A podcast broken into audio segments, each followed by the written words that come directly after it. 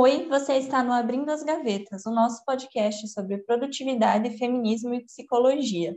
Eu sou a Débora e hoje eu e a Mirley vamos falar sobre bagunças de outras pessoas.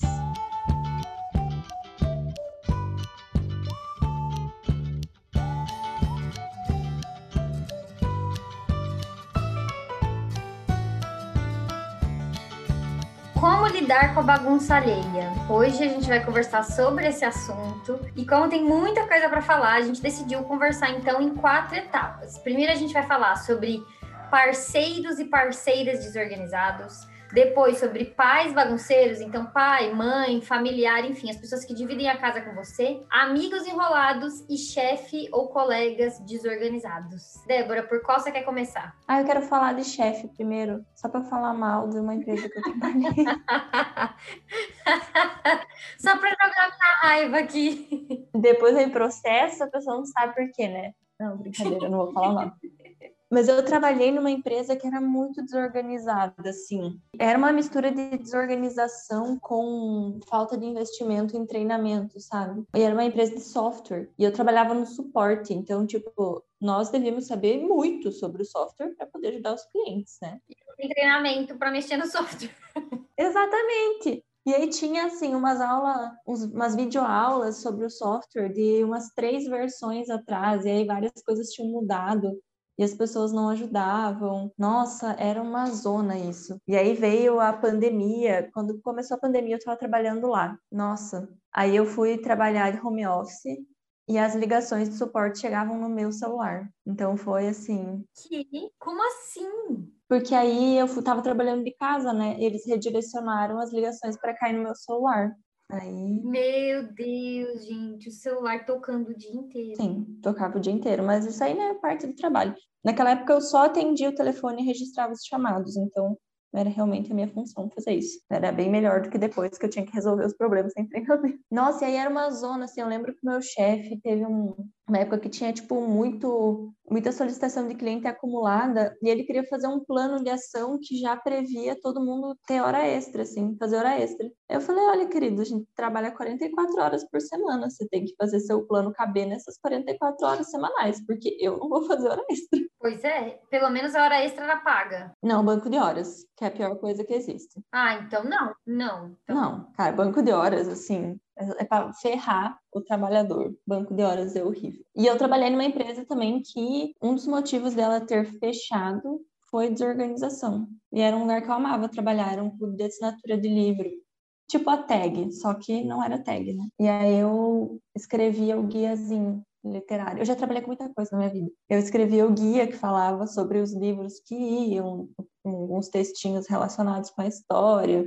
E aí, com uma outra amiga minha, a gente selecionava os brindes que iam em cada kit, era bem legal. Eu amava trabalhar lá. Todo mundo era meu amigo. A gente não tinha horário de trabalho e a gente fazia várias coisas no escritório, assim, tipo, como não tinha que atender os clientes lá, então às vezes a gente ficava assistindo série lá, na sexta-feira a gente bebia uns no escritório, era bem legal. Mas era desorganizado, tipo, era para ser uma caixinha por mês, chegava a primeira semana do mês, eu e a minha colega tínhamos feito tudo o que era para fazer e aí faltava o cara que fazia as artes. E ele demorava tipo um mês e meio. Então sempre atrasava muito as caixinhas. E aí, obviamente, as pessoas começaram a cancelar. Né? Meu Deus, mas gente, essa empresa aí faltou um modelo de negócio, né?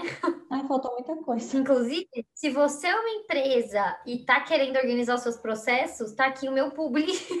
Eu faço isso, eu dou mentoria para empresas, para empreendedoras, enfim, para organizar os processos, porque precisa demais. E, cara, eu já trabalhei também em cada lugar desorganizado. Olha, eu trabalhei num hospital uma vez que eu fui contratada e aí, assim, lá na minha carteira de trabalho estava 12 por 36. Beleza, bacana. O que eu acho um, um, ótimo jeito de trabalhar, sabe? Eu gostaria muito de trabalhar, tipo, um 12 horas num dia e depois folgar no outro, que é basicamente isso. Amo. Aí eu cheguei lá, no primeiro dia, toda felizinha, assim, a minha chefe farmacêutica, que eu sou farmacêutica por formação, né? E aí eu tava trabalhando no hospital como farmacêutica, pessoas vão pensar, o que, que essa menina que trabalha com organização tá fazendo no hospital? né? Eu sou farmacêutica, gente. E aí, a minha chefe, que também era farmacêutica, falou assim para mim: então, como vocês estão em treinamento, fase de treinamento, você vai vir todos os dias. Nossa, que ótimo. Aí eu fiquei, eu fiquei assim, tá, né? Ela falou: ah, e tem banco de horas. Falei, ah, tá bom, né? Beleza. Aí eu trabalhei uma semana, duas semanas. E aí, tipo assim, nunca eu ia pro meu horário de trabalho. Aí eu falei com ela, falei, olha, eu até quando que vai o treinamento, como é que vai funcionar, porque eu preciso planejar minha vida, né, e tal. E aí ela falou assim: "Você acha que você tá pronta para fazer um turno sozinha?" Aí eu falei: "Não, não é isso que eu tô dizendo. Eu tô dizendo que, tipo, eu só queria saber como é que até quando a gente ia ficar em fase de treinamento, porque assim, não era treinamento, não tinha treinamento nenhum. Uhum.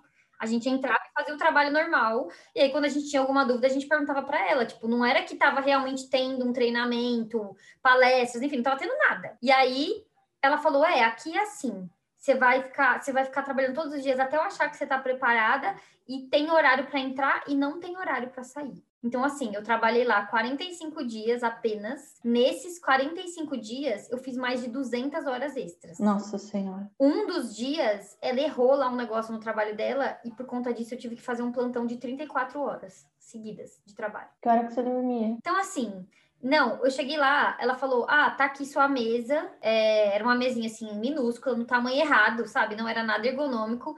E aí, um computador velho. E aí, ela falou: Sua cadeira a gente já comprou, mas não chegou ainda, então você pode sentar aqui. Sabe aquelas cadeiras brancas de bar, de plástico? Nossa. Eu sentada numa cadeira. a coluna da gata morrendo. Sério, a humilhação, entendeu? A humilhação. Então, hoje, para mim, eu ter uma cadeira boa, eu poder trabalhar de casa, eu poder trabalhar para mim mesma, é a definição dos humilhados foram exaltados. Porque, olha, que, que perrengue, sério, isso foi perrengue. Eu ia falar que antes da gente começar a falar sobre o que a gente pode fazer, né, para se ferrar menos, eu tenho mais uma história para contar, mas termina a sua. Não, era isso, e era tipo, não era só isso desorganizado, era tudo. Então, não tinha processo para nada, não tinha padrão nenhum, era tipo, vai fazendo na louca, entendeu? Assim, só vai, vai indo. E era um bagulho super sério, tipo, trabalhando no hospital com medicamentos e tal, tipo, um bagulho super sério. E assim, completa desorganização eu, por isso que eu só fiquei 45 dias e falei, não, muito obrigada, porque eu não sou otária, tipo, e fui embora, porque assim, pelo amor de Deus. Mas porque eu pude fazer isso, né? Enfim, tem gente que não pode, tanto que tinha várias outras pessoas trabalhando lá que já estavam trabalhando lá um tempão, porque simplesmente não podiam sair, não tem outro emprego, né? Então, assim, caos. Basicamente, todos os trabalhos que eu tive na minha vida, eu fui prejudicada por desorganização da empresa. Eu nunca trabalhei numa empresa que fosse organizada. Nunca aconteceu. Nem desde o meu primeiro estágio até, na verdade, desde o meu primeiro trabalho, quando eu ainda estava no ensino médico, eu trabalhava tarde, nem, nem desde aquela época lá, eu já não, eu sem nunca trabalhei num lugar que eu cheguei e a pessoa falou, vou te treinar para fazer o que você vai fazer. Isso nunca aconteceu.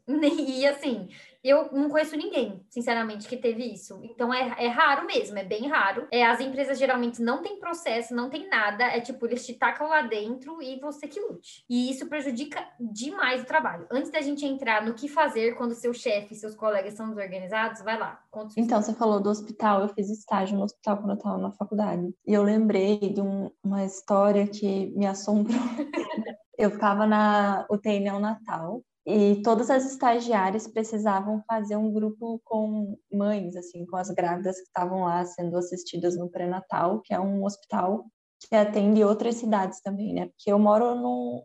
Agora eu estou numa cidade um pouco maior, né? Eu morava em Pato Branco, que é uma cidade pequena, tem uns 80 mil habitantes, mas tem várias outras cidades menores ainda que orbitam ali, que todos, todo mundo vai ser atendido em Pato ia fazer estágio lá no hospital, então todo dia da semana uma das estagiárias do nosso grupo de estágio precisava coordenar esse um grupo terapêutico que tinha com essas gestantes. Uhum. E aí tinham duas atas que a gente precisava usar nesses grupos. Uma delas tinha várias informações, assim, nome, data de nascimento, quanto tempo que está grávida, qual é a cidade e tal, várias coisas. E a outra ata tinha só o nome e a cidade. Eu nunca entendi porque tinham duas, sendo que numa tinha a mesma coisa que tinha na outra, mas não questionei. Não faz sentido nenhum, realmente. Né? Enfim. E aí a gente precisava pedir para elas assinarem as duas atas, sempre. E teve uma semana que uma dessas atas sumiu. E a minha supervisora de estágio Mas, falou que fui eu que perdi. Que? Que, tipo, eu ia na, sei lá, na quarta-feira, não lembro que dia da semana que era que eu ia, acho que era na segunda, na real. Ia lá pro estágio, e aí, né, sei lá, na terça ela falou que sumiu o negócio. Ela não achou. Mas ela também mexia naquelas atas, todo mundo mexia. Na cabeça dela fui eu. Uhum. E sumiu só uma. Eram duas. Uma sumiu. E ela não achava, não achava. E aí ela falou que eu tinha que dar um jeito de encontrar aquela ata. Ela sugeriu que eu tivesse roubado a ata. Ela Meu perguntou Deus. se eu não levei para casa. O que que eu ia fazer com a ata, sabe? Sim, roubei a ata do hospital para fazer sei lá o quê. Aí eu falei, não, não levei para casa. E eu tava com a minha bolsa, falei para ela, essa é a minha bolsa. Nem cabia uma ata dentro. A bolsa era pequena porque eu só levava, sei lá, uns tojos e uma agenda para anotar coisas. Eu falei, essa é minha bolsa, ah, tá nem cabe aqui dentro. O que, que eu vou fazer com isso em casa? Enfim, que ela ficou falando que eu tinha que dar um jeito de achar aquela ata. Por sorte, eu morava quase do lado do hospital, eu morava bem pertinho, na quadra do lado. E por uma semana eu fui todos os dias para o hospital procurar aquela ata. E eu não encontrei. Ela encontrou depois numa uma parte lá do hospital que nós duas íamos. E tinha mais uma estagiária que ia lá. E assim, não teve explicação de como aquela ata foi para lá. Eu falei para ela: olha, eu não lembro de ter pegado ainda mais só uma. Pode ser que fui eu, mas se eu fiz, sei lá, tá com a cabeça no mundo da lua. Não sei, não me lembro. Uhum. E aí ela falou que ia pedir as câmeras do hospital, não sei o que, no fim das contas não pediu. Eu queria que ela tivesse pedido uhum. para ver as câmeras, para ver se fui eu realmente que peguei o negócio, porque eu tenho quase certeza que não fui eu que peguei aquele negócio. Uhum. Mas, enfim, na cabeça dela fui eu, né? E depois de um tempo ela achou ata, e aí ela falou com a minha orientadora da faculdade que eu tinha dado sumiço na ata, né? Que era a ata mais importante, que tinha todas as informações, era mentira que sumiu, é aquela que só tinha o nome e a cidade. E eu fiquei morrendo de medo de reprovar no estágio, fui falar com a minha professora, aí expliquei meu lado da história, falei que não era a ata mais importante e tal. Na falou, não, né, Bruce? Eu vejo que você está indo procurar, a semana inteira está falando que está indo procurar essa ata. Eu conheço você, sei que você é uma aluna responsável. Provavelmente você vai perder um pouco de nota por causa disso, mas nada demais. E aí, no, no fim das contas, eu perdi, sei lá, alguns décimos, assim, só. Mas foi um terror, cara. Eu fiquei uma semana super ansiosa, achando que eu ia reprovar no meu estágio, porque a mulher ficou me perseguindo, dizendo que eu perdi um negócio que sumiu, e eu não sei quem que perdeu.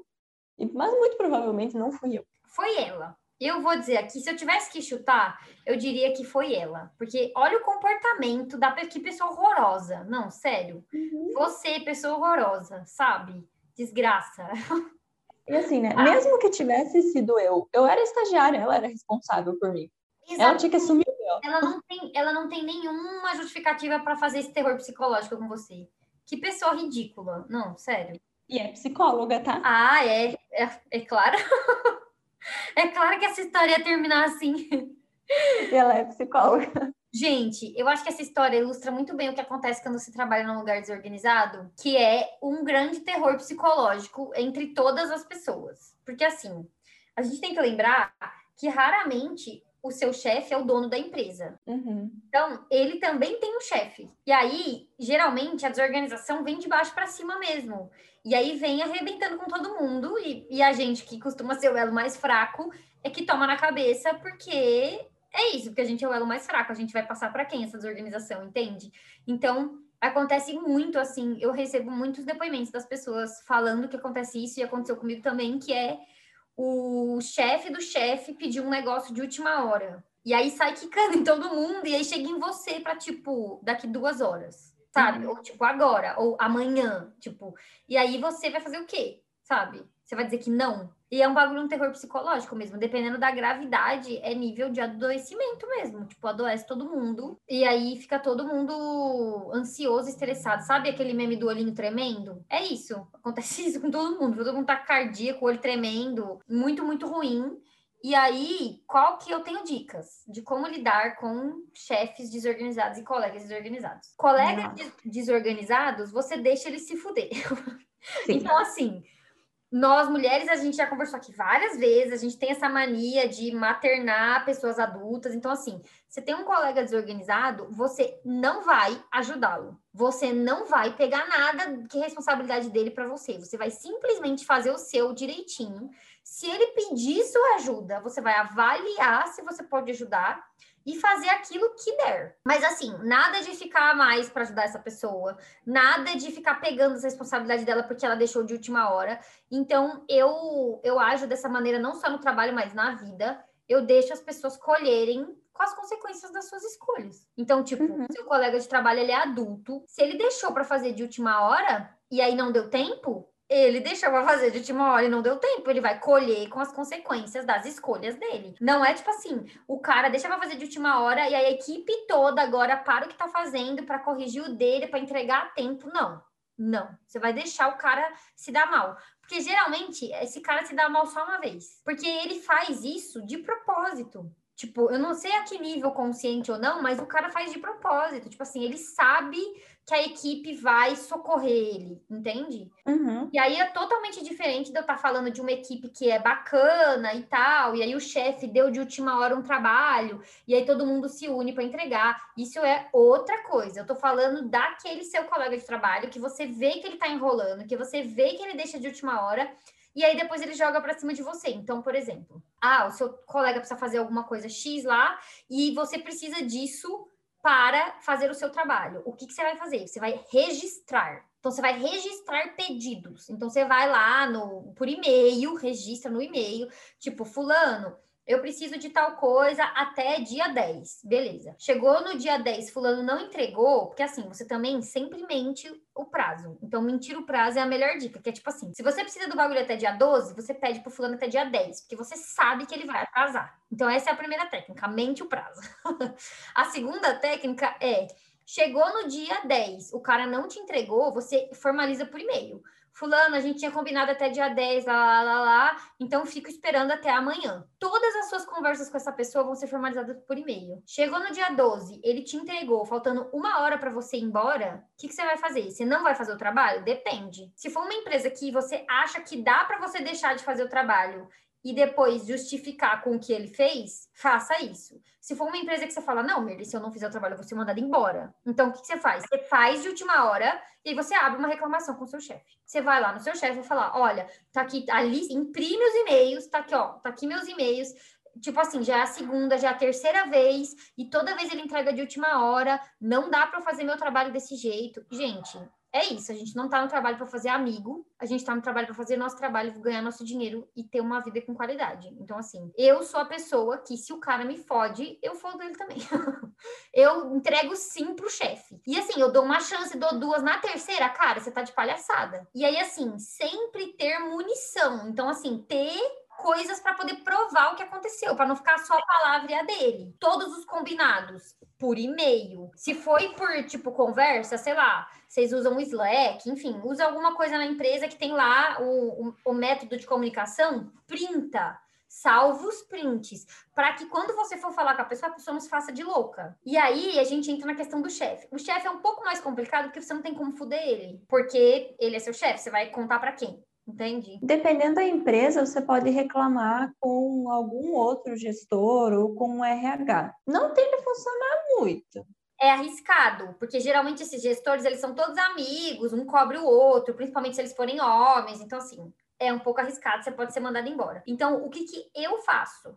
eu paro de fazer o papel de gestor. Porque, assim, quando o seu chefe é desorganizado, geralmente a própria equipe assume a função de gestão. Então, assim, ah, o, o seu chefe, é, ele te manda as coisas sempre de última hora. Então, a própria equipe começa a se organizar. Tipo, ah, ele vai mandar de última hora e a gente faz isso, faz aquilo, lá. Eu não faço. Então, tipo assim, o cara mandou de última hora, eu vou fazer o mais rápido que eu puder e tal. E aí, se atrasar e ele vier reclamar comigo, eu tenho munição. Então eu vou e falo: olha, tá aqui, você me mandou tal horário, eu comecei a fazer no horário que você mandou, não sei o que, mandando nesse horário, eu não consigo entregar nesse horário. Então, assim, toda vez que você for falar com seu chefe, falar é, nesse tom de tipo, ah, olha, tá aqui a prova de que eu pedi para você faz uma semana e você me entregou faz 30 minutos. Tipo, você tá de sacanagem. Então, obviamente, você não vai falar assim, mas assim, com todo respeito, tá aqui e tal.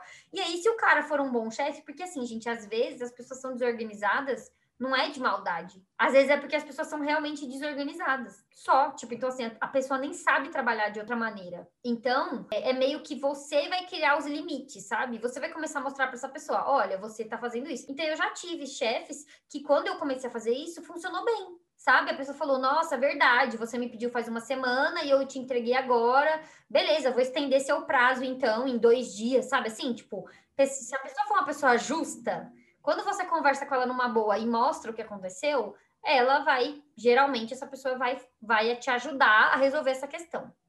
Se ela for uma pessoa cuzona, aí o que, que você vai fazer? você vai fazer o contrário, que é você vai ter que começar a planejar o seu trabalho em torno do seu chefe. Então, por exemplo, se você sabe, sei lá, tem fechamento da empresa todo dia 10. Você sabe que o filho da puta só manda o bagulho no dia 9. Então, todo dia 9 e 10 do mês, você não vai agendar nada. Você já vai se programar para dia 9 e dia 10 fazer só aquilo. Porque você sabe que se você juntar com outros trabalhos, você não vai dar conta de fazer. Porque assim, gente, tem chefe que não vai mudar porque você quer. E aí, se você não entrega o bagulho na hora que tem que entregar também, você se fode, você perde o emprego. Então, assim, em algumas situações, eu, nesse caso, o que eu faria? Eu procuraria outro emprego, então investiria nisso, então mandar currículo e tal, procurar outro emprego, porque quando o chefe é assim, esses caras usam mesmo que tá que se foda pra você, não adianta, tipo, é melhor você seguir sua vida para outro emprego. Ah, não posso sair desse emprego agora, não tenho outro. Então você vai ter que acostumar que você vai ter que fazer essa gestão. Infelizmente, não tem outro jeito. E aí começar a se programar, porque esses caras geralmente, então, tipo assim, você manda um e-mail, você sabe que ele perde os e-mails, que ele não responde. Então, o que, que você vai fazer? Você vai colocar na sua agenda, toda vez que você mandar um e-mail para ele, para no dia seguinte você mandar uma mensagem. Sabe? Você vai ter que começar a encontrar soluções para cobrar as coisas da pessoa. Porque você também não pode fazer, tipo, ah, te mandei um e-mail, você que não viu.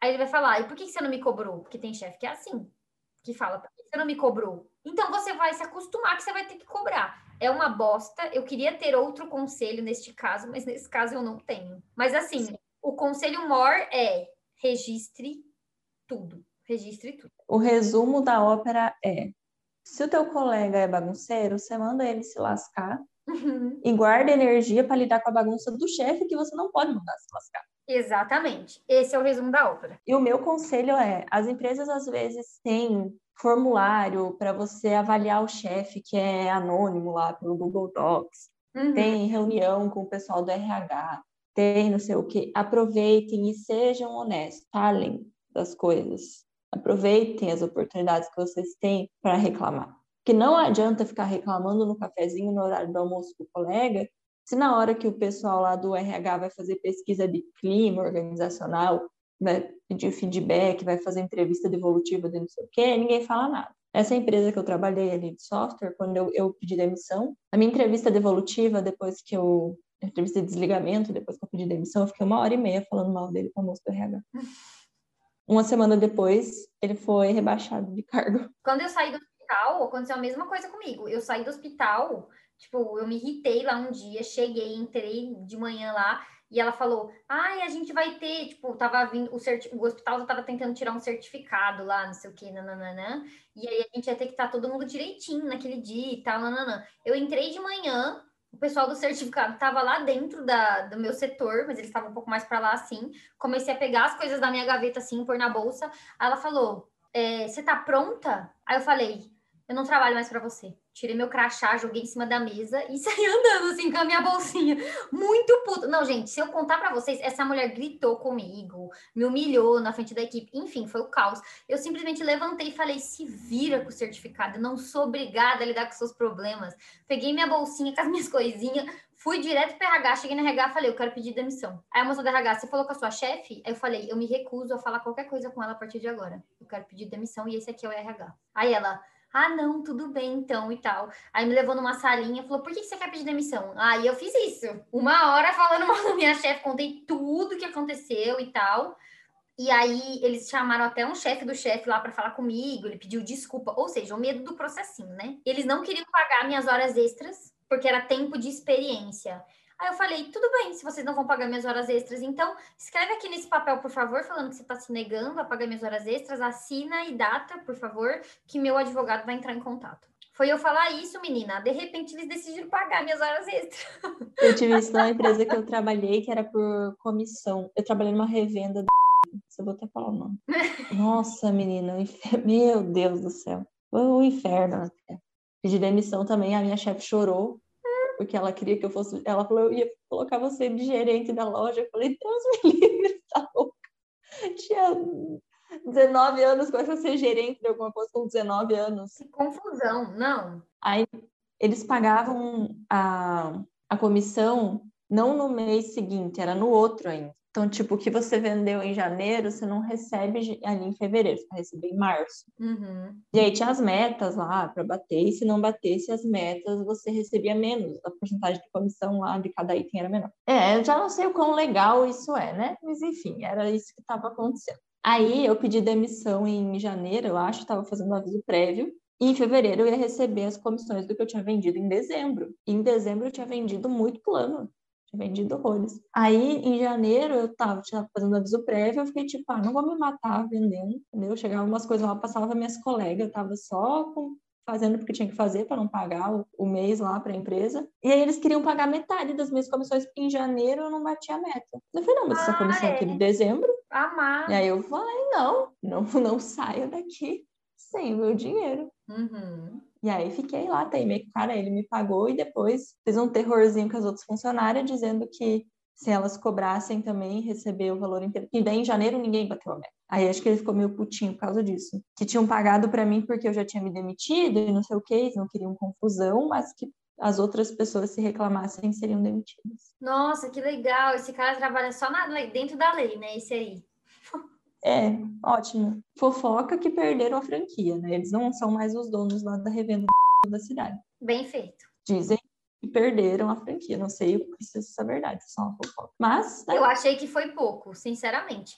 Quem quer diminuir o salário do trabalhador tem mais é que se fuder mesmo. Eu, hein? O que, que é isso? Não, enfim. E é isso. Esse trabalho eu acho que foi assim, de pressão psicológica, esse foi o pior. Eu fiquei só 45 dias. Pra você ver o nível, o bagulho foi louco, assim foi tão difícil que eu lembro que meu pai, na época, ele me ligou e ele fez assim: E aí, filha, tudo bem? E eu comecei a chorar. Tipo, desesperada. A pessoa perguntou: E aí, como é que você tá? E você começa a chorar. Tipo, tadinho, eu tava muito desestabilizada. Assim, 45 dias eles conseguiram roubar minha paz mental e aí, até meu pai falou, ele falou, não, amanhã você volta lá e se demite, tá tudo bem. Tipo, eu fiquei muito chateada mesmo. É, mas é, é, isso, né? Hoje em dia é engraçado, mas na época foi bem sofrido, porque, nossa, eu fiquei mal, fiquei muito mal. Mas eu, essa é a minha dica, assim, tentar ao máximo ter é, registro de tudo. Então, por exemplo, como eu percebi que a empresa era filha da puta, o que que eu fiz? Todos aqueles papelzinhos, sabe quando você coloca o ponto e imprime um papelzinho amarelinho, assim, com um horário uhum. que você bateu o ponto? Eu tinha todos. Eu guardava todos também eu fui colando numa folha sulfite, tipo assim, o de entrada e de saída, de entrada e de saída, de entrada. Eu tinha várias folhas sulfite com os papelzinhos tudo colado, depois de 45 dias, tanto que no dia que eu fui pedir é, demissão, e o cara falou que não ia pagar minhas horas extras, eu tirei assim da bolsa um monte de folha sulfite com os papelzinhos colados e falei, tudo bem, então eu vou levar isso aqui pro meu advogado e ele vai entrar em contato com vocês, amado, porque eu sou dessas. Não, você tá de palhaçada. E assim, hoje eu tenho um outro conselho para classe trabalhadora. Se você puder, processe seu patrão. Porque eu Sim. deveria ter processado todas as empresas que eu trabalhei até hoje, porque todos eles trabalharam fora da lei. E na época eu era muito novinha, né? Porque, enfim, eu, eu já não trabalho mais para outras pessoas desde 2016, então já faz um tempinho, mas eu era nova e aí eu não queria encrenca, sabe? Ah, não quero encrenca. Eu quero encrenca sim. Eu quero encrenca. e com o patrão ah, eu quero encrenca. em cidade pequena tem uns negócios, tipo, que você fica mal falado, sabe? Digo isso porque eu vim numa cidade que era um fim de mundo. Tem, não tem nem 40 mil habitantes, dois vizinhos. Então lá, dependendo da a treta que você compra, não vale a pena porque fica mal falado no comércio, assim. Mas se você mora numa cidade maior. Se você mora em São Paulo, que nem patrão. eu, processe seu patrão. Essa história de que, ah, eu vou contar para todo mundo. Todo mundo quem, amor? Tu conhece São Paulo inteiro? A mãe quer São Paulo, vai contar para quem, não? Exatamente. Vou contar para todo mundo. Todo mundo é a mulher dele. Entendeu? Ele não, tem, ele não tem essa moral. Tipo, as pessoas geralmente não têm toda essa moral assim. Tem que avaliar caso a caso, mas geralmente não tem. Tem mais um conselho que é não vista a camisa da empresa. Não. Porque é só uma frase para fazer você trabalhar de graça. E a sua empresa não é sua família. Exatamente. Empresa que te chama de família, você faz o quê? Você registra tudo para meter o processo, porque essa empresa vai te explorar. Porque isso é chantagem emocional. É tipo, somos uma família, vista a camisa da empresa, e aí aqui eu vou lá e não te dou seus direitos trabalhistas, porque somos uma família. Você não vai processar sua família. Então, assim, processe, não vista a camisa da empresa, e não, sua empresa não é sua família. E é isso também. Eu acho que hoje em dia, se eu voltasse a trabalhar para alguém, eu ia registrar exatamente tudo. Tudo que eu achasse que tá, ah, isso aqui tá meio estranho, registra. Filma, tira foto grava o áudio, sabe assim? Registra tudo. Porque depois é. é a sua palavra contra da empresa. Então, hoje em dia, eu seria o tipo de funcionária que registra tudo. Porque, gente, não tem cabimento. Os direitos no Brasil nem são tantos assim. A gente tá, tipo, sucato. A gente não, né? O desgraçado do Bolsonaro e do Paulo Guedes estão sucateando a CLT. Então, assim, os poucos direitos que você tem, você não vai exigir? Tá de palhaçada. Não, ah, para. Eu exigia todos os meus direitos, todos, todos, todos, todos, nenhum a menos, não quero saber. Não quero saber. Quando eu era mais nova, eu comecei a trabalhar, eu era muito novinha. Uhum. Meu primeiro emprego, assim, mais sério, eu tinha 16 anos. E aí, né, nessa época eu era bem bobinha, assim, tipo, fazia menos tempo. Eu tinha uma função lá numa loja que só eu fazia, que era dar entrada nas notas fiscais lá. E aí chegava férias, eu não podia pegar um mês de férias, porque enquanto eu tava de férias, ninguém lançava as notas. Hum. Aí eu tinha que ir lá, pegar menos tempo de férias, fazer as notas e não me pagavam, entendeu? Uhum. A mais, pelas férias que eu trabalhei e tal, né? Nunca tirava férias depois desses outros cinco ou dez dias. Eu perdia. Mas aí, na hora deles me, me demitirem, aí eles acharam outra pessoa para fazer o meu trabalho. É, exato. Exatamente. E me demitir assim, ó, do nada, de um dia para o outro, pelo menos uma coisa que eu achei boa é que eles indenizaram o meu aviso prévio, então não precisei ficar trabalhando lá um mês, né, já me pagaram. Mas aí o cara que era meu chefe teve uma cara de pau que o dia que eu fui lá fazer o, o acerto né, do, dos meus direitos e tal, lá, né, receber o FGTS, não sei o que lá, ele falou para mim, Débora, precisa fazer uma nota de devolução de não sei o que, e eu não sei fazer, você faz para mim? Eu olhei para a cara dele e falei, não, não, não posso. E foi, nossa, eu tenho tanto orgulho de mim nesse momento que foi a primeira vez que eu olhei para a cara de alguém e falei: não, não vou fazer. Não vou, exatamente. Nossa, perfeita. Sim, sim. O universo nesse momento estava batendo palma e comemorando, porque 16 anos é muito novinha. Então, não vista a camisa da empresa, porque depois, na hora que eles não quiserem mais você, eles não vão se importar com a tua família,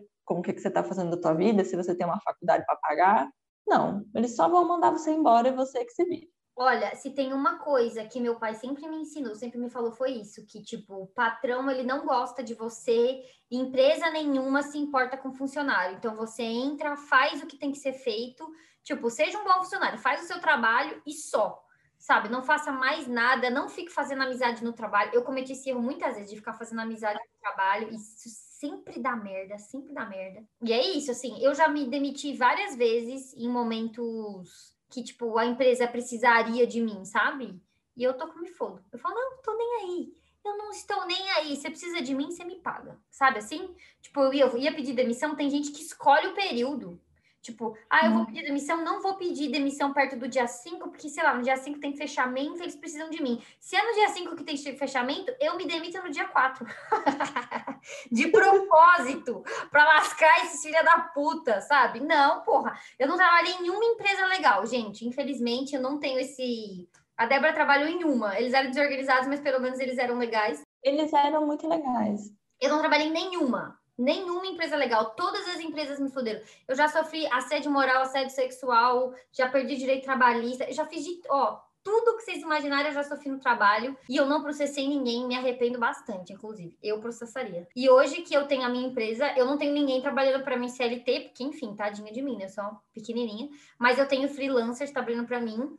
E eu tento ser, tipo, o mais justa possível, sabe? Eu, eu me esforço para, tipo, não passar as coisas de última hora, não ficar importunando a pessoa fora do horário de trabalho, sabe? Essas coisas, tipo, o chefe que manda mensagem 10 horas da noite, tipo, meu, vai se fuder. Ah, então eu tento, sabe, não canalizar a comunicação pelo WhatsApp, ir pro e-mail, para facilitar o trabalho da pessoa, sabe? Para não ficar enchendo o saco dela. Então, acho que só. Eu, assim, gente, hoje em dia, que eu sou chefe, bem entre aspas, né? Porque parece que eu sou muito chefe de muitas pessoas, mas não, eu tenho, tipo, dois ou três freelancers que trabalham para mim é, eu tento, eu percebo que não é difícil ser uma pessoa decente, sabe? Ser um chefe decente. É só você ter o um mínimo de noção, de tipo, não vou mandar mensagem para essa pessoa num domingo. Sabe? Não precisa ser muito legal para fazer isso. É tipo o mínimo, sabe? Bom senso, né? Bom senso, exatamente. Então, o chefe que tava sendo filha da puta com você, ele não tava fazendo isso porque ele não percebe, porque ele não sabe. É porque ele não tá nem aí mesmo. É porque essa pessoa é escrota. Porque, meu, não precisa nem ser muito, ter muito bom senso pra você saber que domingo não é dia de mandar mensagem do trabalho. Mas é que você tem que agradecer o seu trabalho, porque a empresa está te dando uma oportunidade, Mirley. Exatamente. Você tem que agradecer a Deus todos os dias, porque você tem esse trabalho que faz você não Nossa. ter tempo para mais nada e não ter dinheiro nem para comprar carne mais no mercado que ganha uma miséria. Mas você tem que agradecer. Olha, hoje em dia que eu tô tipo do outro lado, eu percebo quanto essa lógica na verdade é o contrário. É tipo assim, eu agradeço demais quando eu encontro alguém que faz as coisas direitinho, que cumpre os prazos, sabe? Tipo assim, é, é muito ao contrário. Tipo, não é os freelancers que trabalham para mim que precisam de mim, é justamente o contrário. Eu preciso muito deles. Então, tipo, é, essa história de achar que, tipo, ai, a empresa não precisa de você, cara, precisa sim, porque senão se não precisasse, você não tava lá. Sabe? É, precisa dá emprego para outra pessoa porque é bonzinho. Exatamente. Ninguém dá emprego para outra pessoa porque é bonzinho. Exato. Débora, pais bagunceiros, como são seus pais? Me conte. Nossa, a minha, minha mãe é bagunceira um pouco, mas agora ela é mais do que quando eu morava com ela. Eu, acho que para dar o exemplo, assim, né? Ela tentava. Lá em casa tinha um negócio, ela tentava, tinha um negócio com louça, assim. Não podia, terminou de comer, tem que lavar louça. E eu e meu irmão, os dois ficavam tipo, ah, não quero lavar louça agora, vou dormir, depois eu lavo.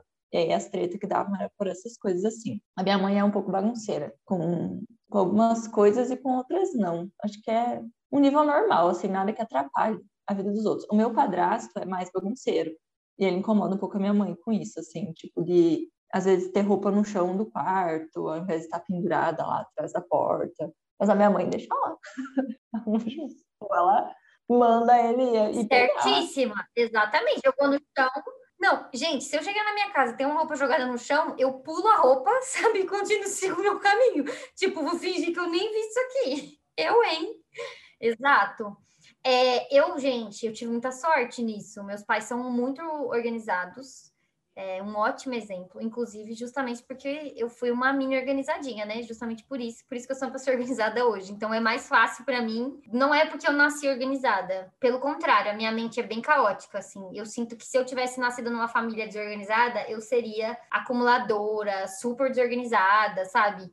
A minha tendência é me atrasar, é bagunçar, sabe? Assim, eu sinto que não é uma coisa muito de dentro de mim mas é uma coisa que foi ensinado. Então, tipo, eu arrumo minha cama desde que eu me entendo por gente. Tipo, eu não lembro. Eu não arrumo a minha até hoje. Eu não... Confissões aqui nesse podcast. eu arrumo a minha cama desde que eu me entendo por gente. É, termina de brincar, guarda seus próprios brinquedos. Eu sempre fui uma criança organizadinha. Isso me, me ajudou muito isso me ajudou muito na minha vida, principalmente ali no início da vida adulta, que as coisas começaram a ficar um pouco mais sérias, então, tipo, estudar para vestibular, trabalho, eu saí de casa, né? Então, tipo, eu morava, morava sozinha, morava com outras pessoas, então isso me ajudou bastante. É, mas assim, pais bagunceiros, a minha dica é saia de casa. Sim. Assim, eu não tenho, não tem como, porque assim, quando a gente fala de organização, a gente parte do pressuposto que a gente não consegue organizar a vida do outro. Não é possível. Então, só a própria pessoa consegue organizar a sua vida. Então, se a gente quer que a outra pessoa comece a ser mais organizada, a única coisa que a gente pode fazer é dar o exemplo. Então, é tipo demonstrar para outra pessoa que viver uma vida organizada vale a pena. Agora, é, tentar organizar as coisas da outra pessoa, é sempre, sempre dá errado, sabe? Então, assim, gente, você tem pais bagunceiros, o que você pode fazer é, tipo, tentar fazer combinados. Então, assim, ah, dentro do meu quarto, vocês não mexem. Acha um combinado justo. Tipo, ah, esse aqui é o meu quarto, então eu vou, é, dentro do meu quarto, eu limpo, eu organizo, eu mexo, ninguém, sabe, ninguém mexe aqui dentro. E aí, lá dentro do seu espacinho, você vai conseguir manter a organização. Agora, gente, a mais que isso, assim, felizmente, seus pais são adultos e donos da casa, não tem outro jeito. Tem uma coisa que precisa ter cuidado também, que é principalmente com as mães. Porque às vezes fica uma coisa tipo, ah, a minha mãe é bagunceira, deixa as coisas meio espalhadas, mas a coitada da mãe trabalha fora e tem que cuidar da casa sozinha. Então dá uma olhada para ver se não tem alguém sobrecarregado e as coisas estão um pouco bagunçadas porque a pessoa não dá conta de fazer. E às vezes você assumir algumas responsabilidades vai manter a casa inteira mais organizada. Então, Exato. Então, se, se não é uma questão de sobrecarga, que é só bagunça Perfeito. pela bagunça, né? Aí realmente. Exato. Junta tuas coisinhas e tenha teu canto. Exatamente. Pode ser que a bagunça da sua casa, inclusive, esteja sendo feita por você, que acha que pode bagunçar e a sua mãe deve organizar. Então, se esse for é. o caso, você crie vergonha na sua cara e vá fazer as coisas. Então, não é porque você é o filho ali naquele momento que você não tem que ter responsabilidade nenhuma. Então, se você não divide tarefas da casa, se você não participa da organização, se você não faz essas coisas, o problema também é seu. Então, também não adianta achar que, tipo, ai, minha mãe, meu pai é muito desorganizado e você não arruma a própria cama, não lava a própria roupa, não limpa nem o próprio quarto. Então, assim, você me respeita. Aqui eu tô, eu tô é, falando tipo... mais é para pessoas que tem, que tem essa questão, sabe? Tem pais muito bagunceiros. Então, eu já entrei em algumas casas, já conheci algumas pessoas que os pais tinham um problema de acumulação, os pais eram muito desorganizados, isso atrapalhava muito a família, e eu sei, desestabiliza todo mundo mesmo. Mas é isso, o jeito é sair de casa. Não tem outra solução. Tem outra bagunça dos pais que pode ser bem preocupante para todo mundo, principalmente quando você é criança, que é a bagunça financeira, né? Nossa. Os meus pais eram péssimos com dinheiro. A minha mãe podia estar muito melhor hoje, porque ela trabalha igual uma doida. Hoje em dia ela está um pouco melhor, assim. E não sabe que fazer. Ela não tem controle sobre o dinheiro dela, entendeu? Gasta dinheiro com porcaria. Já falei isso mil vezes para ela. Se ela escutar isso aqui, ela fica brava comigo, mas ela sabe que é verdade. E o meu pai era encostado. Então, né, a minha mãe tinha que trabalhar loucamente para pagar as contas da casa. Assim, cresci. Gente, sério, cresci tendo agiota batendo na porta da minha casa. Sim. Então, isso fez com que eu fosse extremamente organizada com o meu dinheiro. Sim. Dinheiro é uma coisa para mim, assim, que eu, eu sei aonde vai cada real que eu tenho, sempre tive dinheiro guardado, sempre, sempre, sempre. Hum. Então, com isso, eu aprendi com o erro dos meus pais. E essa é uma bagunça que talvez você não tenha muito o que fazer mesmo. É. E talvez em algum momento da vida você vai precisar dar uma, uma tapeada ali, né? Tapar um buraco dos teus pais. Sim. E aí, assim, nesse caso, o que eu indico é conseguir a sua independência financeira o mais rápido possível. E aí Sim. você não copiar o modelo. Então, tipo, eu, meus pais sempre foram muito organizados com dinheiro. É, e eu, por consequência né? Então, assim, nunca, nunca fiquei no vermelho, nunca, eu sou super preocupada, assim, eu sou super noiada com essas coisas e tal. E, obviamente, tem um recorte de classe, né? Porque eu sou classe média, também por isso que eu nunca fiquei no vermelho, porque muitas vezes a gente fica no vermelho não é por uma questão de organização, mas é por uma questão de que a gente não ganha o suficiente para ter o mínimo. Não, e a primeira vez que os meus pais se ferraram assim, a minha mãe sofreu um golpe de uma estelionatária. Meu. Eu lembrei disso um tempo atrás. Mas foi de assim, de bobeira, gente. Nunca empresta o nome de vocês para as pessoas. Minha mãe emprestou um cheque em branco para uma parente. Nossa. A mulher foi lá, né? Gastou um caminhão de dinheiro, nunca pagou. Uhum. Era uma coisa assim, acho que era 5 mil reais, mas eu tinha uns 7 anos, faz uns 20 anos. Nossa, um era muito dinheiro. Eu... Era muito dinheiro, muito dinheiro. Eu lembro Meu que eu era criança. Eu tô chocada. Nossa, menina, maior confusão. A minha mãe, ela tinha emprestado, acho que já, cheque para essa mulher e ela pagou. Uhum. E a minha mãe já foi a pessoa que precisou de um cheque emprestado um dia. E as pessoas emprestaram para ela. Uhum. E ela sempre pagou direitinho, né? Então ela se compadeceu da mulher. E era parente ali e tal, conhecia a vida inteira. E era uma época que a gente estava indo bem, assim, na vida, sabe? Melhor, assim. Meu pai estava com um emprego bom, a gente tinha um carrinho legal e não sei o quê. Não era nossa, assim, mas a gente tava se endireitando, sabe? As coisas estavam indo. E aí aconteceu essa mulher, aí deu esse golpe nos meus pais. E aí, tipo, minha mãe ficou com o nome sujo. Ah, nossa, minha mãe foi na casa da mulher. Aí a. Não, ela ia na casa da mulher quase todo dia. Ai, gente, eu tô rindo. Eu sabia, eu era criança. Eu tô rindo, mas é com dessa... respeito, tá, ouvintes? A Débora sabe que eu tô rindo, mas é de desespero. Essas séries, né? Golpista do Tinder, inventando Ana, não sei o que, essas coisas acontecem. E aí, cara, eu era criança, eu sabia onde era a casa dessa mulher, que era do outro lado da cidade, de tanto que a minha mãe e meu pai iam lá uhum. para cobrar a tal da mulher. E aí um dia minha mãe ficou puta da vida, e a minha mãe não é uma pessoa brava, agressiva, muito pelo contrário, ela é super pacífica, até demais. E ela ficou puta da cara, empurrou a porta da casa da mulher lá, e daí a mulher usava as crianças, filha dela, para mentir que ela não estava em casa. E minha mãe, eu sei que tu está em casa sim. Aí a mulher chamou a polícia e se arranhou toda para dizer que a minha mãe tinha agredido ela. Aí a minha mãe se arranhou também, foram para delegacia. Nossa, maior confusão. Rolo, rolo. No fim das contas, na delegacia não deu nada, né? Porque as duas estavam arranhadas. Uhum. Tipo, o policial mandou criar vergonha na cara. Uhum. E foi isso, mas ela nunca pagou, minha mãe. E aí a gente começou a se atolar, porque era uma dívida muito grande. Aí meus pais ficaram com o nome sujo, demorou muito tempo para pagar um rolo. E aí depois, o meu pai ferrou com a minha mãe também financeiramente, que ele abriu uma empresa, colocou a minha mãe com um sócio de 1%, não sei porquê. Acho que talvez ele pagaria menos imposto na época se tivesse um sócio, sei lá, porque isso faz muitos anos também, uns 15 anos. E ele nunca pagou imposto. Ah, aí ficou tudo no nome da sua mãe. Ficou no nome dos dois. Aí ano passado, simplesmente bloquearam contas bancárias da minha mãe, porque estava devendo 30 mil reais de imposto. Meu Aí a gente ligou pro meu pai, tipo, oi, você tem que pagar essa conta sua. Ele falou, não vou pagar. Minha conta não tá bloqueada, porque a única conta que eu tenho é uma conta salário. Ele não tem nada no nome dele. Quem se ferrou foi minha mãe e ela teve que pagar. Então, assim, bagunças financeiras da minha família que me fazem ser muito preocupada com dinheiro. E meu conselho é não empreste o nome para ninguém, não assine coisas sem ler,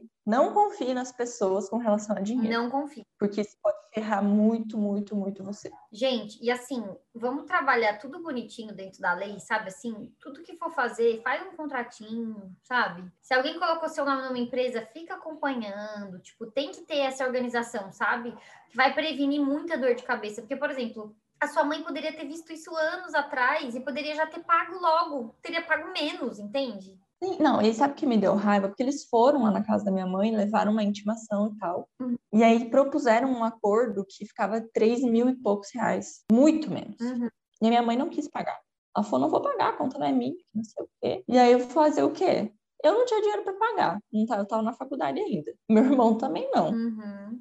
Meu padrasto falou que era para ela pagar, ela não pagou. E depois, quando estourou o BO, ela não queria pagar. Meu padrasto que encheu o saco e, na verdade, foi ele que pagou. Pois é. Conta do meu pai. Gente, olha o tamanho da dor de cabeça.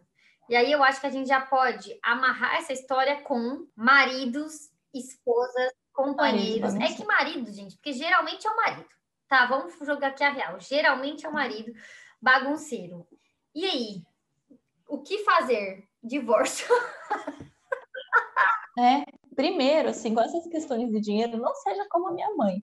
Sejam transparentes com as coisas, questões de dinheiro, vocês têm que saber quanto que a pessoa que mora com você ganha, tem que saber para onde está indo esse dinheiro também, né? Tem que ser transparente quanto a isso, falar o quanto você ganha Uhum. também, né? Já que a gente está falando de dinheiro.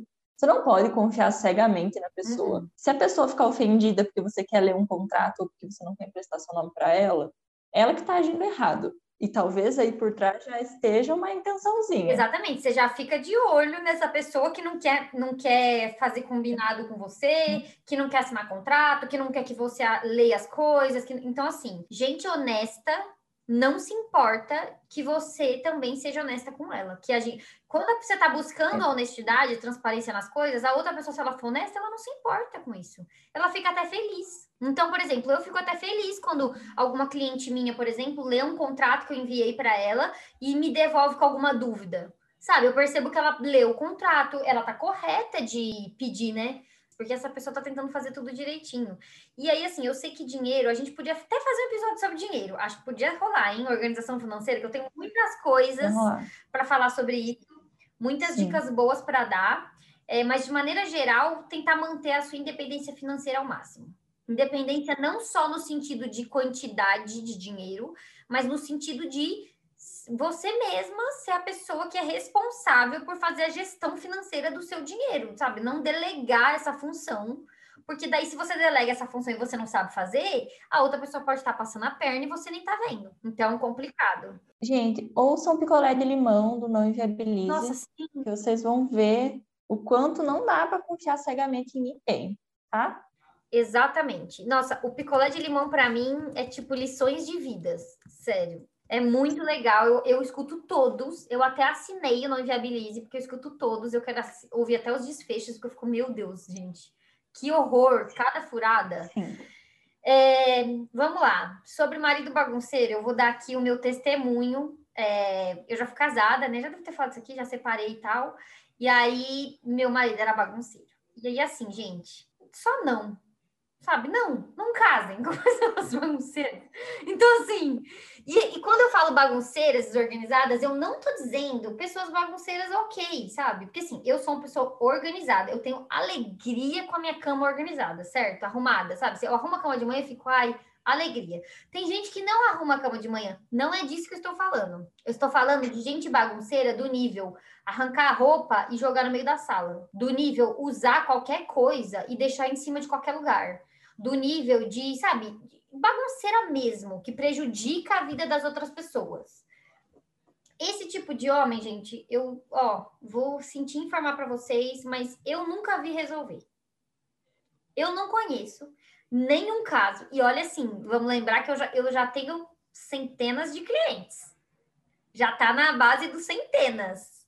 Então, assim, eu nunca conheci uma família, tipo um casal ali, que tinha essa dinâmica que a mulher queria que a casa ficasse organizada, que a vida ficasse organizada, e o cara era bem bagunceiro, extremamente desorganizado, e que diálogo, conversa, pedido não resolveu. Eu estou dizendo aqui que, assim, não existe o 1%? Não, deve existir algum homem aí que aprendeu a ser um ser humano decente, um ser humano funcional. Mas, assim, 99% dos casos, o cara não muda. Por que, que ele não muda? Porque a dinâmica do casal foi estabelecida dessa maneira. O que você tem para me uhum. dizer sobre isso? Comente. Meu primeiro comentário é por que você tem que arrumar a bagunça do seu marido? É isso. É isso. Eu e a Miriam estávamos falando sobre isso antes de começar a gravar.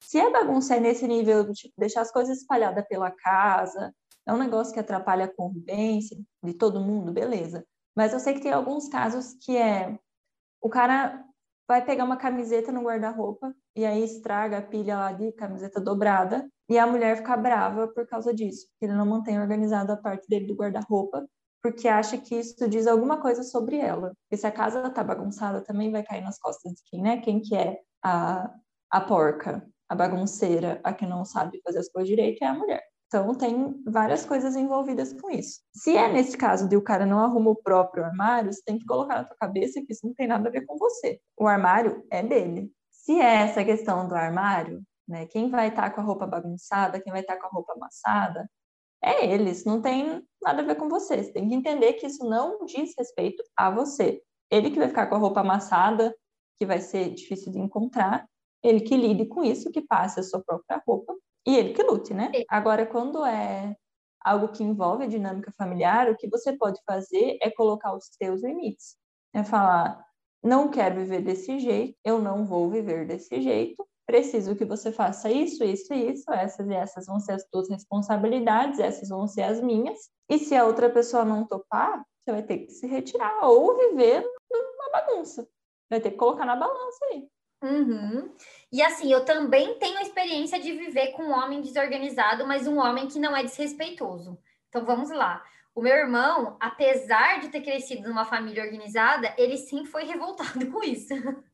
Ele nunca quis se organizar, tipo, desde pequenininho ele era o causador da desorganização da família.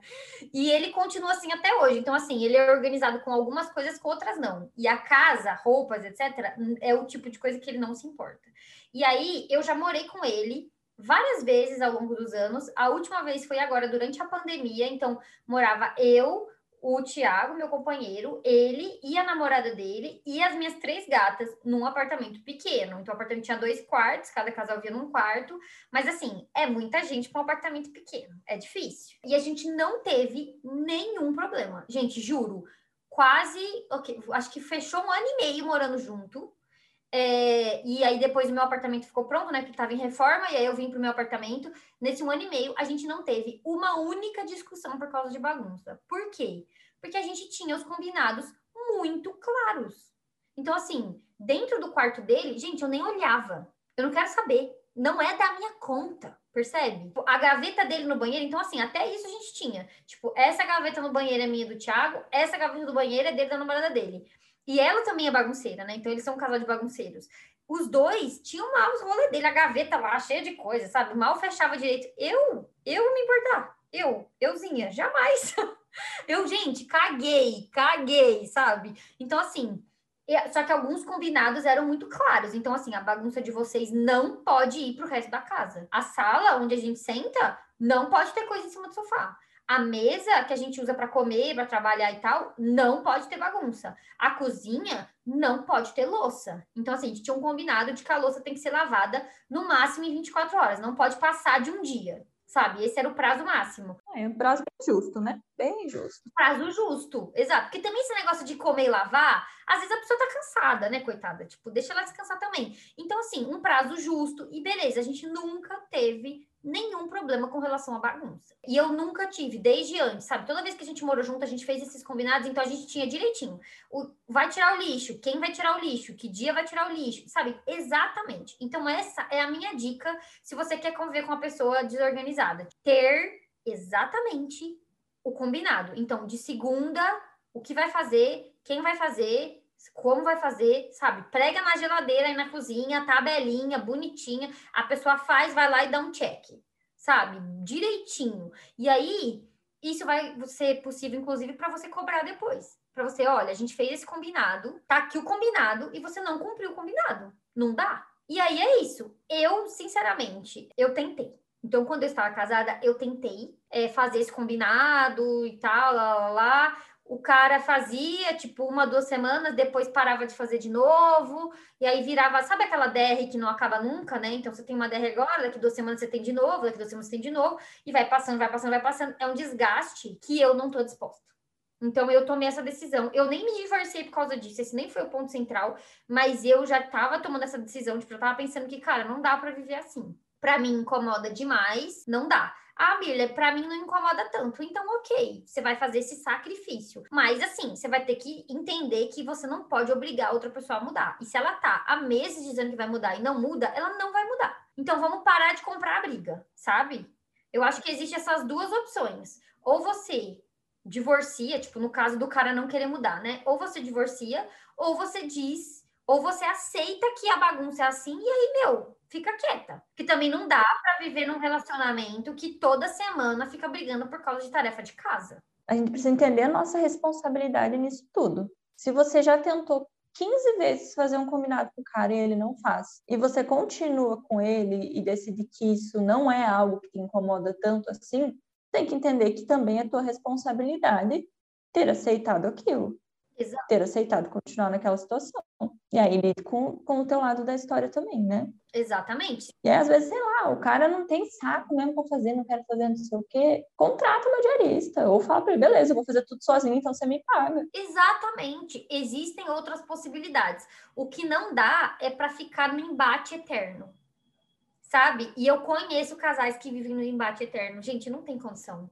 É muito desgastante, sabe? Ficar para sempre nesse negócio de DR contínua, não dá. Ou você aceita, ou você separa, ou você cria outro combinado, tipo esse, você vai contratar alguém e tal. Então, eu conheço alguns casais que fizeram esse combinado. Tipo assim, nenhum dos dois gosta de arrumar, os dois são meio bagunceiros, e aí eles decidiram que o jeito é contratar uma empregada. Então, a empregada vai lá duas vezes por semana e ela vai arrumar as coisas, sabe? Ela gasta tempo, em vez de limpando, arrumando, sabe assim?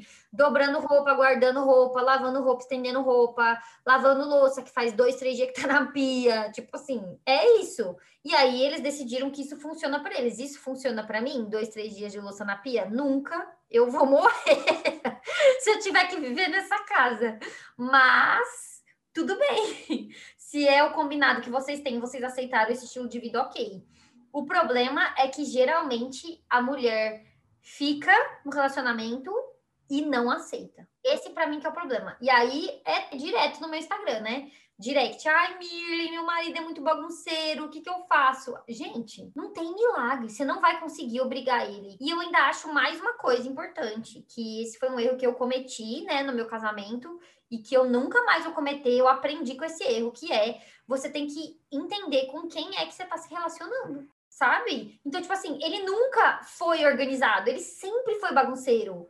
Eu conheci ele assim, eu sabia que ele era assim, e eu aceitei casar com ele desse jeito, sabe? Então, assim, eu também não tenho direito de mudar outra pessoa. Você aceitou, você disse sim lá, sabendo, conhecendo a pessoa. Exatamente. Eu disse sim, eu assinei o papel. Então, assim, foi um erro meu também. É um erro dele, porque eu acho que existe desorganização e desorganização, né? Como a gente falou, a pessoa ser desorganizada na vida dela, beleza. Quando a desorganização dela começa a impactar os outros, é desrespeito. Mas, ainda assim, eu fiz a escolha de casar com uma pessoa sabendo que ela era desse jeito.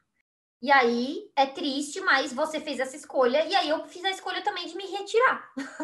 É isso. Eu fiz a escolha de entrar e eu fiz a escolha de sair porque eu achei que não era o estilo de vida que eu queria viver. Então, sobre parceiros e parceiras, acho que esse é a questão. Tipo, outra coisa. Ah, um adendo. Nunca, jamais, em hipótese nenhuma, você mexe nas coisas da outra pessoa sem autorização dela. Sim. Nenhuma pessoa, nunca, jamais. Nunca, nunca. Não, pode ser seu marido, sua esposa, seu filho. Nunca. Você não mexa. Eu já fiz isso e eu me arrependo profundamente. Sabe de você querer fazer por bem? Tipo, eu queria fazer por bem. Então, um dia eu tava lá em casa e eu falei, cara, o guarda-roupa do meu irmão tá desorganizado. Eu vou fazer uma surpresa para ele. Vou arrumar o armário dele. Quando ele chegar do trabalho, vai estar tá tudo arrumado. Eu achei que eu tava fazendo um favor. Quando ele chegou, ele ficou puto. Com razão. Eu mexi nas coisas dele sem autorização sabe? Tirei as coisas do lugar sem autorização. Então, não pode, gente, não pode. Então, assim, se você quer organizar as coisas da outra pessoa, não faz. Mas assim, se você tá, se você tá determinada a fazer,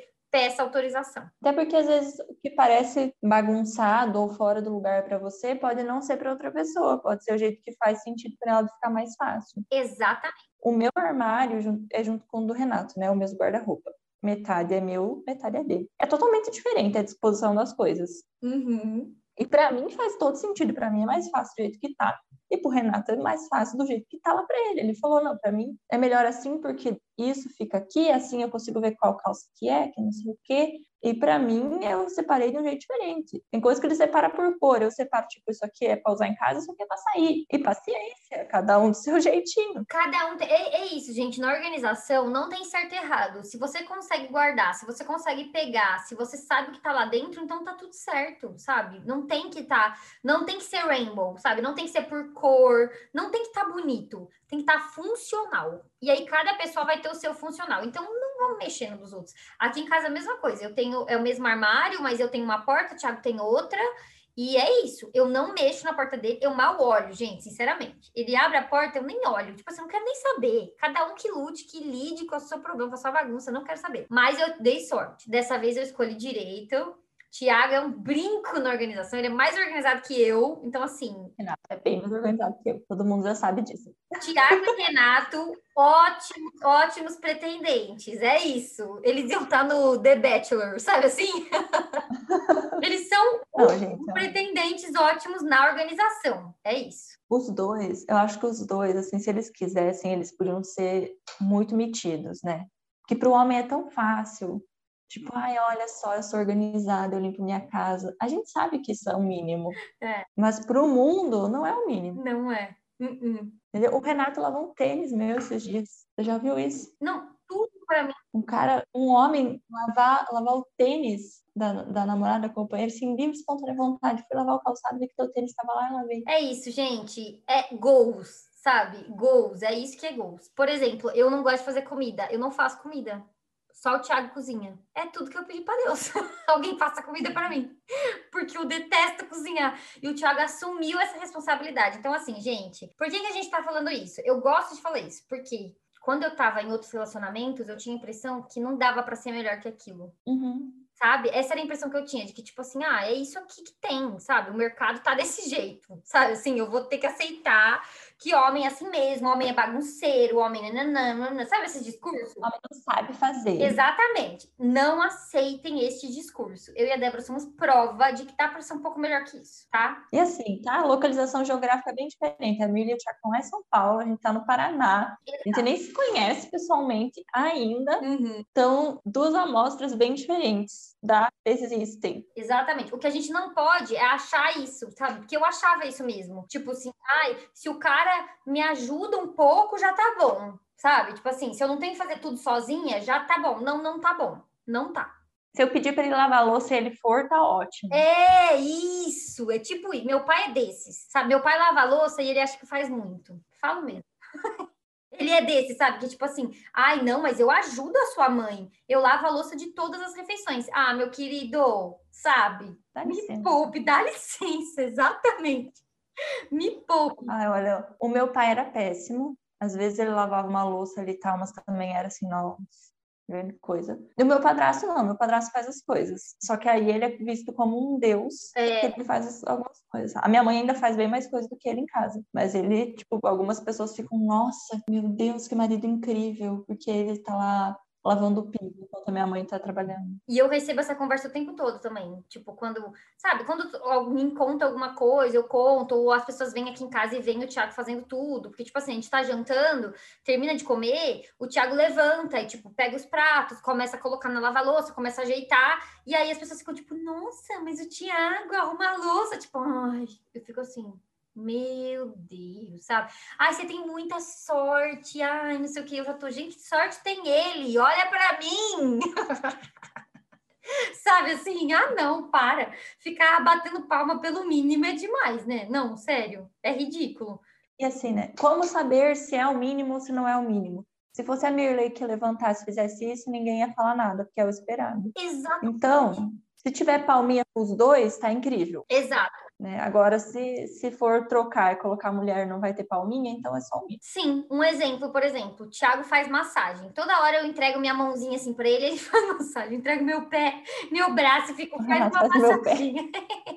Aí eu não gosto de fazer massagem. Eu sinto dor no pulso, de verdade. Meu pulso começa a doer. Então, tipo, eu não faço. Isso que ele faz é o mínimo, não. Isso é um extra. Que fazer massagem no outro é extra. Isso ele realmente merece palmas. Agora ele, por exemplo, cuidar das nossas gatas é o mínimo. Ele é dono delas também. Ele cuidar da casa é o mínimo. Ele fazer a comida é o mínimo. Ele saber ir no mercado, ele saber onde as coisas ficam dentro da casa, é o mínimo. Eu ficar doente e ele cuidar de mim. É o mínimo. Gente, é o mínimo. Você ficou doente, seu parceiro não cuida de você, pelo amor de Deus, sabe? Eu já escutei isso. Ai, você ficou doente, Thiago, um homem tão bom, né? Nossa, cuidou de você, fez comida para você, comprou remédio, acompanhou você no médico. Gente, é o mínimo, sabe? Não é o mínimo. Se fosse, é aquela coisa, né? Se fosse o contrário, alguém ia falar, nossa, a Miriam é uma santa porque fez isso, não. Não, era minha obrigação, cuidar do meu marido doente. Exato. Né? Então, assim, é isso. Essa é uma ótima régua. Se fosse uma mulher, seria o mínimo ou seria algo extra? Essa é a pergunta. A mesma coisa. Para a gente terminar, amigos enrolados. Como é que lida com amigos desorganizados? A gente já falou aqui sobre amigos atrasados. A gente Sim. já deu nosso depoimento. Amigo Diego. É, Diego. Esse final de semana passado, eles estavam aqui na minha casa. E aí eu falei, gente, eu mar... reservei uma pista de boliche para a gente jogar boliche 9 horas da noite. Falei, isso eram 6 horas. Falei, vocês têm 3 horas para estarem prontos. Que às nove a gente vai sair daqui, eu não vou esperar ninguém. Olhei pro Diego e falei: Você é o mais atrasado, você já vai ser o primeiro, vai tomar banho. Sim. Nossa, é isso. Pessoas atrasadas, você manda tomar banho primeiro. Olha, eu, eu sendo bem sincera, como eu faço hoje em dia. Se a pessoa começa a prejudicar muito a minha vida, eu deixo de ser amiga dela. É isso. Tipo assim, porque beleza, a pessoa pode ser atrasada, pode fazer bagunçar a vida dela, tá tudo certo, é o jeito dela, eu respeito. Mas tem limite, tem coisa que não dá para atrasar, tem, tem um limite ali. E quando eu encosto nesse limite, eu falo: olha, pessoa, não vai dar, sabe? Não, aí você tá fudendo minha vida, não vai dar. Agora, o que que eu tento? Fazer técnicas para não me prejudicar. Então, por exemplo, se eu sei que a pessoa atrasa e eu marquei com ela 8 horas, eu chego 8 e 20. Eu sei que ela vai atrasar também e a gente vai acabar chegando no mesmo horário sabe? Então eu uso essas técnicas e tal. Mas, gente, tem coisa que passa do ponto. Ah, eu tenho uma, uma dessa com a minha prima. Ah, eu te contei, né? Da minha prima. Contou, mas conta de novo, essa é boa.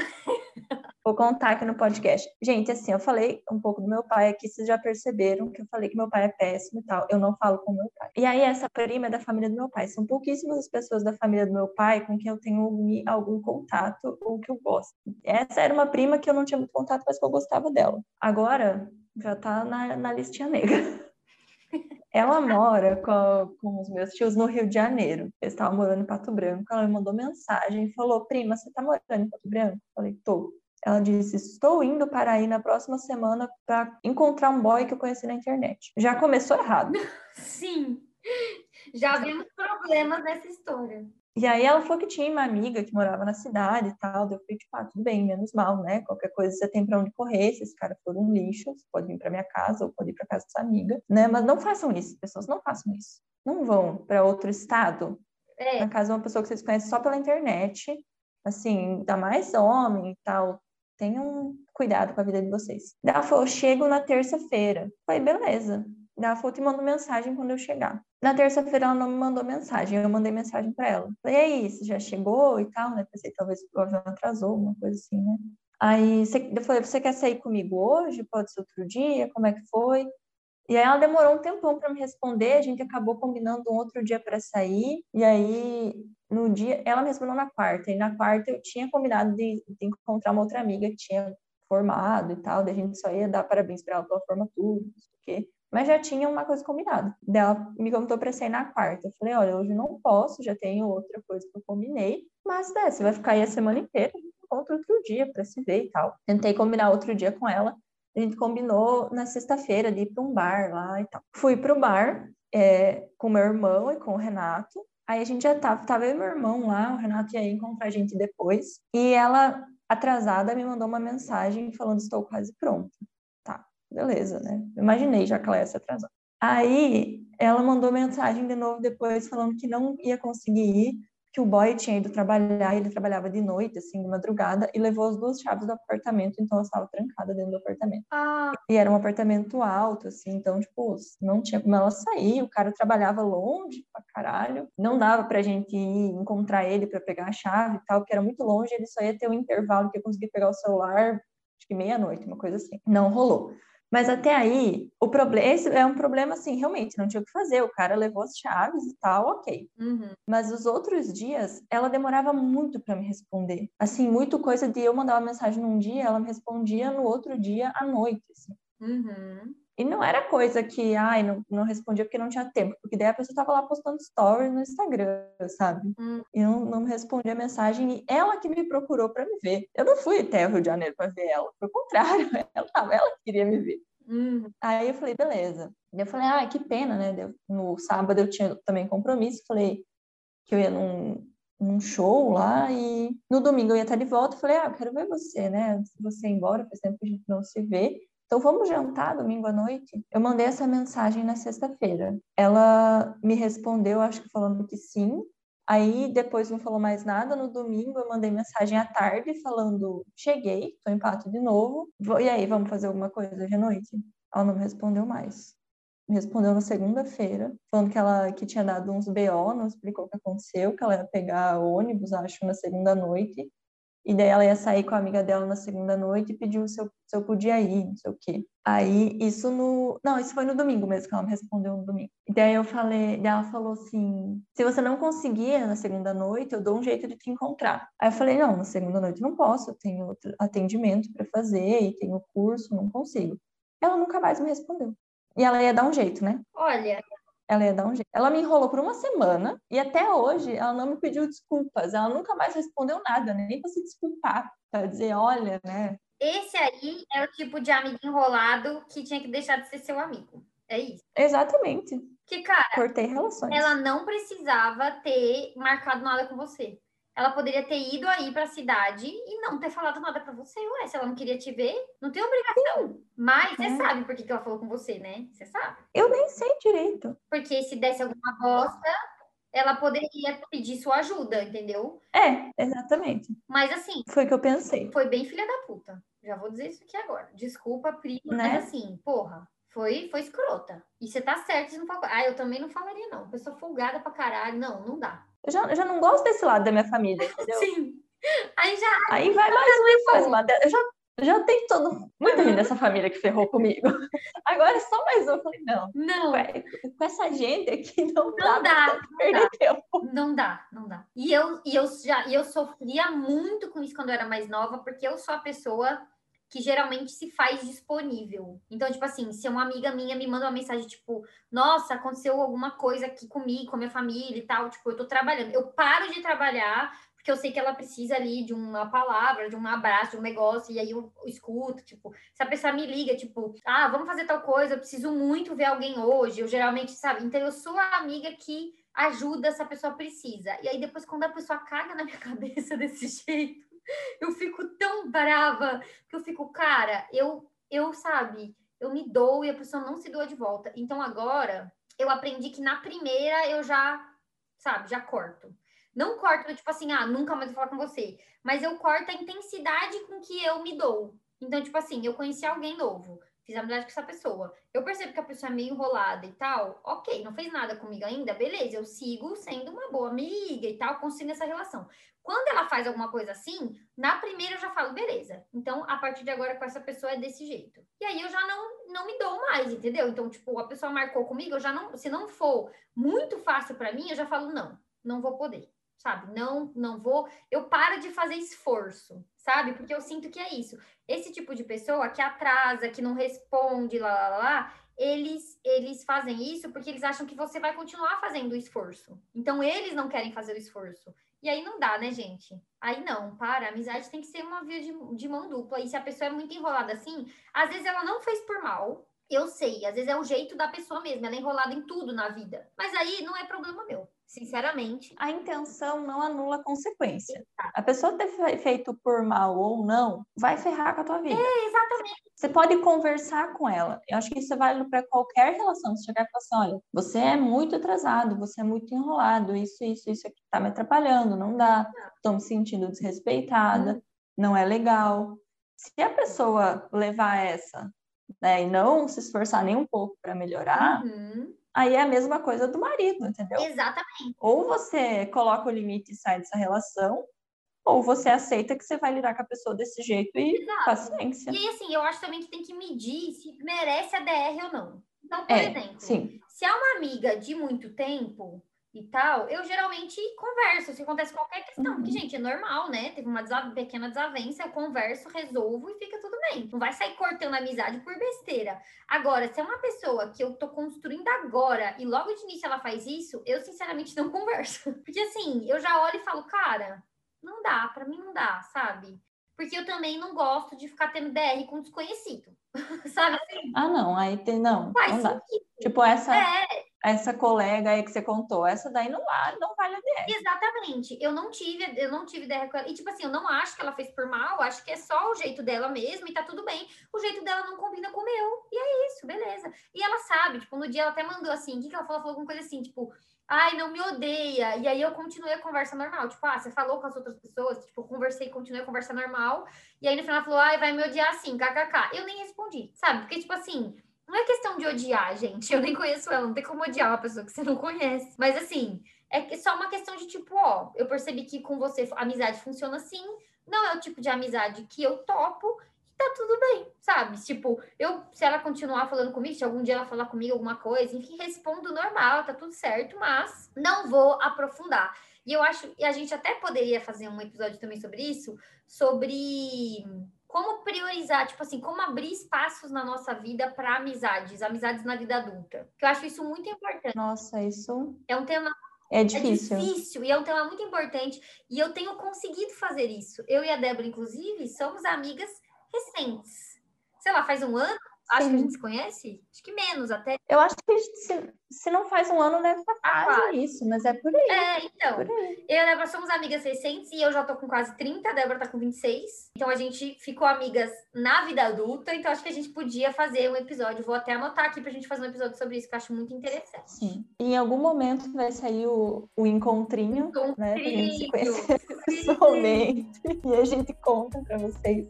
Sim, a gente conta Como pra foi. vocês. Vai rolar. Vamos para os quadros? Vamos. Bora.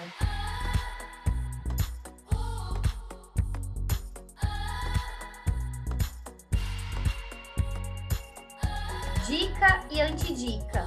Então vamos lá, tenho três dicas. Uma eu já dei, que é o picolé de limão. Uhum. E tem mais duas. Uma é a série Hunters, que não tem nada a ver com o episódio, só porque é uma série que eu gosto. Sim que as pessoas matam nazistas. Tem lá no Prime Video da Amazon. É boa, tem uma temporada só, mas vai sair mais, então fica aí minha recomendação de uma série bem legal para assistir. Para quem não gosta de coisa violenta, aí já não é muito legal, porque ela tem uma certa violência, mas é uma série boa. E a minha segunda dica é uma série nacional, que também tem lá no Prime da Amazon, que é a série Desjuntados. Ela vai contar a história de um casal lá, como eles se conheceram, de um jeito inusitado e tal. Mas o, o a principal da trama, nossa, me enrolei toda agora, é que em algum momento eles se separam, eles querem se divorciar, não vão ficar mais juntos, mas eles não conseguem vender o apartamento, então eles ficam morando juntos no mesmo apartamento, mas separados. E aí as bagunças de um começam a interferir no outro, porque um deles quer montar um negócio de churrasco no apartamento. Ah, meu Deus! E aí o cara leva um amigo para ficar com ele lá no apartamento e começa a atrapalhar a mulher. Então fica bem clara essa dinâmica de quando as escolhas da outra pessoa que moram com você começam a interferir na sua vida. Uhum. É bem, bem levinha a série, assim, bem tranquilo de assistir, engraçadinho. Adorei, já anotei aqui. Inclusive, uma dica minha vai ser o aplicativo TV Showtime. Você já, você já conhece esse aplicativo? Uhum. Eu uso ele e eu acho ótimo para ir acompanhando as séries que você tá vendo e tal. E aí dá para você ver seus amigos. Inclusive, eu não tenho você lá, eu vou procurar você lá. Me procura, porque meu Sim. nome é diferente, é mais fácil de você me achar. Vou procurar, depois eu te acho. Pra gente ver uma que, que a outra tá assistindo, eu adoro esse aplicativo do Super. A outra dica também é uma série que tem mais ou menos a ver, que tem a ver com essa dinâmica de casal, né? De encontrar essas dinâmicas e tal, que é a Modern Love. Eu não sei em que, em que streaming que tá, porque eu, eu tenho todos, então não sei qual que é. É na Amazon também. Na Amazon, então, beleza, no Prime. E aí tem. Eu gosto muito, assim, cada episódio é uma história diferente e é muito bom. A Débora também já assistiu, você gostou, né? Sim, eu amo. Eu amo particularmente a primeira temporada, a segunda não tanto. Então, minha dica é a primeira temporada. E é baseado em histórias reais que as pessoas mandaram para o New York Times. Uhum. Era uma coluna do The New York Times, Modern Love, que as pessoas contavam suas histórias e eles transformaram algumas dessas histórias em episódios da série é muito bom, o elenco é incrível, assim, tem, os atores são muito bons, assistam que vale muito a pena. Nossa, eu gostei muito também dessa série. E aí a minha outra dica é aquela série reality show, na verdade, que chama O Ultimato acho que é ou casa ou vaza, uma coisa assim, é, em português, e é basicamente assim, um reality show de pessoas que chegam, tipo, um casal que tá anos juntos e tal, e aí um quer casar, um do casal quer casar, o outro não quer casar ainda, e aí essa série eles vão para dar o ultimato, e aí o que tem que acontecer é que eles trocam de casais, então assim, são vários casais, e aí eles se encontram todos lá, e aí eles ficam solteiros a partir do segundo dia, e aí eles podem namorar entre si. E aí, assim, vários casais terminam, outros casais acham que vão ficar juntos para sempre, que estão apaixonados, porque conheceram a pessoa maravilhosa ali no programa e tal. A Débora tá com a mão no rosto, fazendo um não. Então, assim, Ai, gente, esse negócio que a gente falou de resolução de conflito, né? De tipo, ah, como lidar com as diferenças e tal, esse, esse, esse reality show tem, mostra assim muito claramente como tem DR, que é completamente inútil, e como às vezes a gente se ilude com outras pessoas que a gente fala, ah, não, é essa pessoa que agora é a pessoa perfeita da minha vida, e aí você vai conviver com a pessoa, entendeu? Vai lá conviver com ela pra você ver o que vai acontecer. E aí, assim, tem uma coisa que é um clássico que acontece nessa série que eu já sabia que só tem um casal, eu acho que um ou dois, enfim, mas é assim, a minoria são homens que deram o ultimato. A maioria é as mulheres, claro. Né? Claro, então, assim, né? ai, gente, sério, é, esses reality show de casal, eu assisto pra perder um pouquinho mais de fé na humanidade, sabe? Eu assisto e fico, meu Deus. Assisto pra passar raiva. Exatamente. É tipo, nossa, sua pele é tão boa, o que, que você passa? Raiva assistindo reality show. É isso que eu passo. E eu acho que é isso, as dicas. O quadro é organização ou não é? Nossa, a gente já falou tanta coisa. Toda vez a gente fala isso, né? Ah, esse quadro a gente já falou tanta coisa. Já falou. Já falou. Para resumir, é organização tentar arrumar bagunça alheia? Não, é desrespeito. É bobeira. Burrice. Sim, não façam burrice, isso. gente. Vou ser bem honesta. Sim, burrice. Não façam, não façam. E assim, você é obrigada a lidar com a bagunça dos outros? Também não. Não, não. é. Não é obrigada. É isso. Coisas de macho que eu não topo. Nossa, a gente falou aqui, né? Eu, inclusive, divorciei. ah. eu, eu não topo homens como meu pai. Exatamente. Eu não topo homens como meu ex-marido. Não topo, não vou topar. Gente, não, sério. E eu acho que assim, como ninguém casa do nada, né? Estamos em 2022, a gente não sai casando do absoluto nada. Não topem nem quando vocês estão saindo com alguém sabe? Marcou com. É, dá uma boa investigada, é, né? Marcou com o boyzinho, ele chegou uma hora atrasado, mete o pé na bunda, sabe assim? Sabe esse tipo de coisa? Mandou mensagem para ele, ele demorou três dias para responder uma coisa que ele tinha combinado com você. Deixa para lá, larga a mão, sabe? Não insiste em coisa que você tá vendo que vai dar errado. Que eu acho que uma característica das mulheres héteros, de maneira geral, é insistência. Nossa, como uhum. a gente insiste. Eu nem sou hétero, mas assim, a gente insiste, né? Tipo, eu achava que eu era hétero até, até uns, uns anos atrás, então, eu que pessoa insistente. Nossa, que tristeza, sério. O cara fazia um bagulho, eu falava, não, mas sabe, é que dessa vez o pneu dele furou. Sabe essas coisas assim? Ah, não. Vamos parar de insistir. O amor tem que ser fácil. É verdade, gente. Se é muito difícil, não tá não certo. Não tá certo, tem que ser fácil. Exatamente. Acho que é isso. Foi? É isso. Acho que rolou Foi. super esse episódio. Gente, eu amei. Sério, falar de bagunça pra mim é tudo. é isso por hoje. Um beijo, Gaveters. Até a próxima. Um beijo. Tchau, Gaveters.